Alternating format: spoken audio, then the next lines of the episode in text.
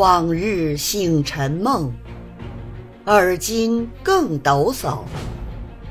慷慨告天下，仍作不平民。看一幅画卷，勾勒末世贪官缠奸为恶；听一部经典，道白晚清官场腐败堕落。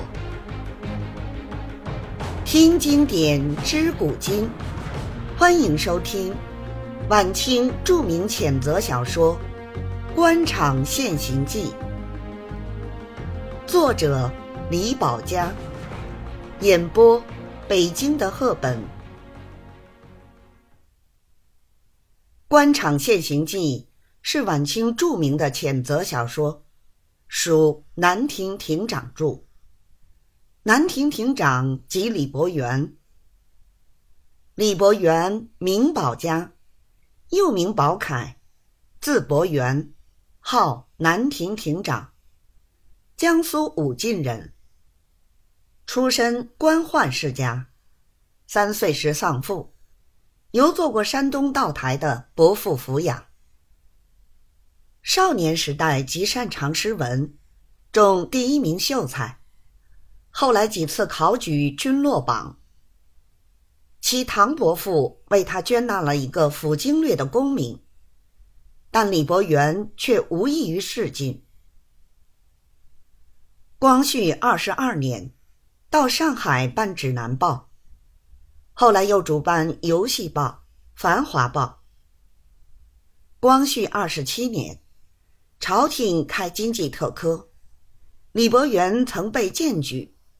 玄又遭文字轻佻、接近游灵的弹劾，李伯元一笑了之，辞不应招。一九零三年，应商务印书馆之聘，主编又向小说半月刊。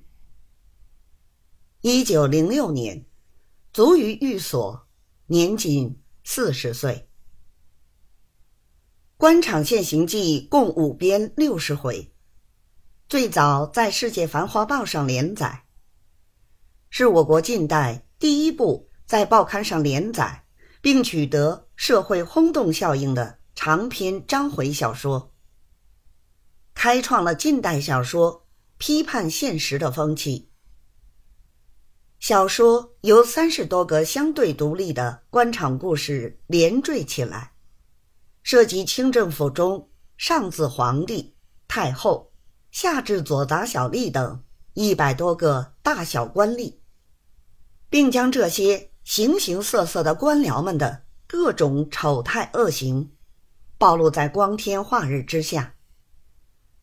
他们或侵吞公款、贪赃枉法，或卖官鬻爵、大发横财；或名剿匪，实则害民；或冒名得官，寡廉鲜耻。或居洋媚外，奴性十足。作品有如一幅封建社会末期官场的百丑图长卷，触及当时社会的主要矛盾。《